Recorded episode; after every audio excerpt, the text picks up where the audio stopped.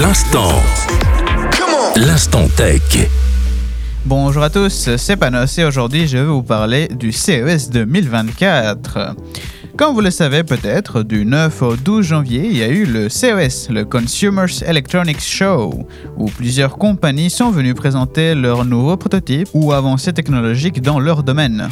Comme souvent, il n'y a pas eu que des produits de technologie pour les consommateurs comme vous et moi qui se sont présentés, même si c'est le but du salon, mais également des technologies qui peuvent aider dans d'autres domaines, comme la médecine ou des infrastructures un peu plus larges. Parlons un peu vite fait de ce qu'il y a eu concrètement au CES, ceci dit, avec certains prototypes qui ont fait sensation, commençant par quelque chose qui je pense a fait beaucoup de bruit. Les nouvelles télévisions OLED T. La technologie OLED, depuis un moment, nous amène une qualité d'image de plus en plus sensationnelle.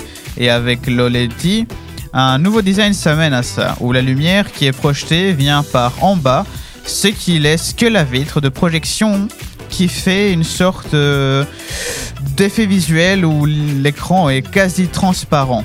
Ça laisse un effet visuel assez impressionnant en tout cas et ça rend inutile tout ce qui est à l'arrière des écrans qu'on a dans nos télé habituels. Pour rester un peu dans les objets un peu futuristes, on peut parler également du miroir qui utilise des capteurs visuels et de l'IA pour vous aider dans notre santé mentale.